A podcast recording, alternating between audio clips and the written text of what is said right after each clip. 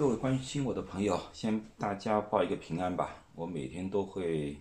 做个小视频，我就说了，我的视频最主要是为了科普的啊，医学上的科普，并不是为了博什么名声啊或者什么样的事情。呃，我的事情现在还在，还没有最庭最后定案啊。我听大家的意见，我觉得我也不做什么特殊的事情，我就在这边等他们到最后怎么说吧。啊，就这样和大家说一下，啊，这两天我天天都会做一些这个东西啊。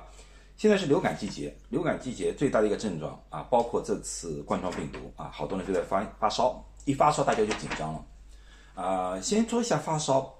其实呢，发烧是不是一个病？发烧只是个症状，大家都知道。发烧它本身并不是一件非常可怕的事情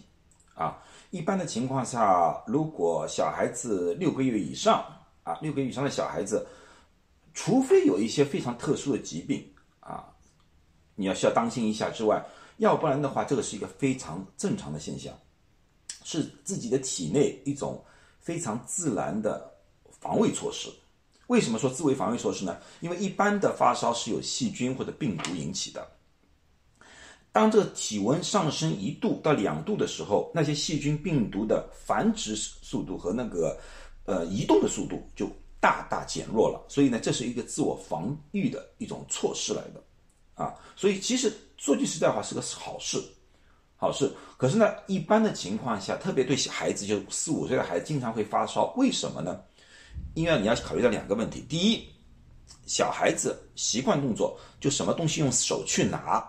手拿之后呢，直接放嘴里面，所以呢，他外界的那些病毒啊、细菌啊，就很容易通过嘴进去。啊，这个第一点，第二点，小孩子刚刚出生几年啊，他的身体里面的免疫功能呢，还没有完完全全可以抵挡各种各样的病毒和细菌，不像我们成年人，我们已经经历过了，我们里面已经有抗体了，已经习惯了，他们不习惯，所以说呢，哪怕有一点小小的啊病毒细菌，他身体就会反应出来了，他就开始发烧，啊，呃，一般的情况之下呢，一般的情况下，一般的孩子。在下午老中年呃，一般成年人也是下午和晚上烧会略微高一点，早上醒过来他烧相对就好一点，好一点，是不是一发烧就马上要吃药啊？不一定，不一定。那么吃药的一个标准是什么啊？这个上面有一个温度的标志。为什么我写两个温度呢？因为在美国，你好多温度计呢是用华氏写个 F 的，而呢。呃，国内呢和亚洲很多地方呢是用摄氏度的。一般我们从小做工内长大的，基本上都知道啊，三十七度是正常体温，三十七度体温呢在华氏是九十八点六啊。一般在医院里面或者你打电话给医生，你没到三十八度就是一百点四度，他们是不建议吃药的，因为这是身体的自我调节，你没必要一定要压到三十七度。我们一般的情况下，一般的情况三十八点五就是一百零一度的时候开始给病人啊吃药啊这种东西，到了四十度啊四十度一百零四度的时候啊这个时候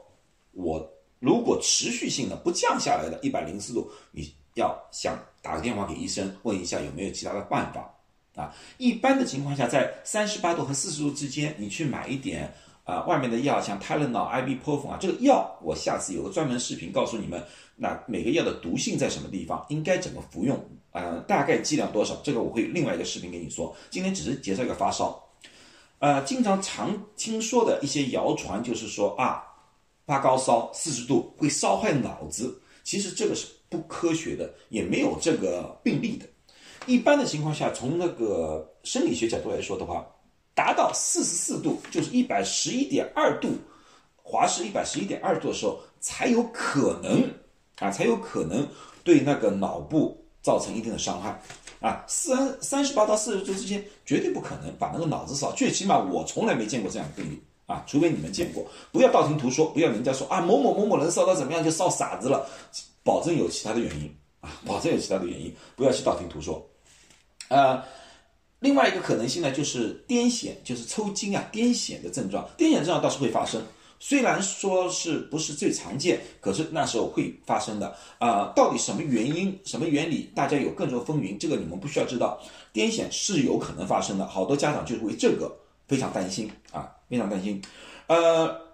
哪几个情况之下你必须要打电话去医生了？哪些地方就是外面买点退烧药就可以了？要打电话给医生的，就第一个就是呼吸困难，喘不过气来，喘不过气来，这个一定要打电话给医生。一般的情况下，这是并发肺炎了啊。第二个，如果小孩子身上起一种红的斑疹块啊，特别如果这个红块是在同一个地方的，你最好打个电话给医生，那个地方可能有个炎症或者有其他的问题在那边了。第三个呢，就是小孩子啊不肯喝水，水。其实，在发烧的时候是非常重要的。一个是人的体温升升上升高，啊，人的那个新陈代谢加快啊，去杀那个病毒需要水。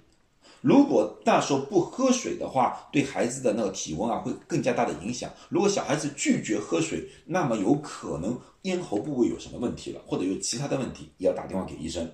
当然，不喝水就形成了另外问题，就是说不尿。有些孩子喝一点点水，你觉得他喝了，其实没喝下多少。怎么样一个备法？就如果六个小时小孩子都一点尿都没有的话，你最好打个电话给医医生。这里面可能有一个问题，就是叫尿路感染。尿路感染，呃，另外呢，就是说，如果说你的呃温度啊一直掌握不好，三天以上还是在这样子烧的话，你要打个电话给医生。当然了，我说三天，估计好多家长都呃等不到的，一般两三天就会打电话医生。这个我可以理解，这个我可以理解。就是在这种情况之下呢。不一定需要送到急诊室去，一般的情况下，你得给家庭医生打个电话，他就会指导你应该怎么处理了啊，并不需要去急诊室，因为急诊室呢，往往你这种病例他要等好几个小时，啊，对你来说得不偿失，对孩子可能影响更大，而且你知道急诊室各种病的都有，你带孩子去或者你自己去的话，被传染的可能性反而更加高，更加高啊。第三呢，就是刚才说的一种癫痫的现象，如果有癫痫的现象，你也要打电话啊给医生。好，这就是我简单介绍一下发烧的原理以及发烧的一些啊指引。去明天呢，我就会呃说一下，就是用什么样的温度计啊。后天我会说一下啊，应该用什么药去呃。控制那些发烧啊，哪些药应该是怎么样剂量多少，以及那个可能的副作用啊，可能的副作用。好，今天就这样，就其实就是和大家报个平安，可能好多东西大家都知道啊，我只是和大家大致聊一聊吧。好，谢谢大家。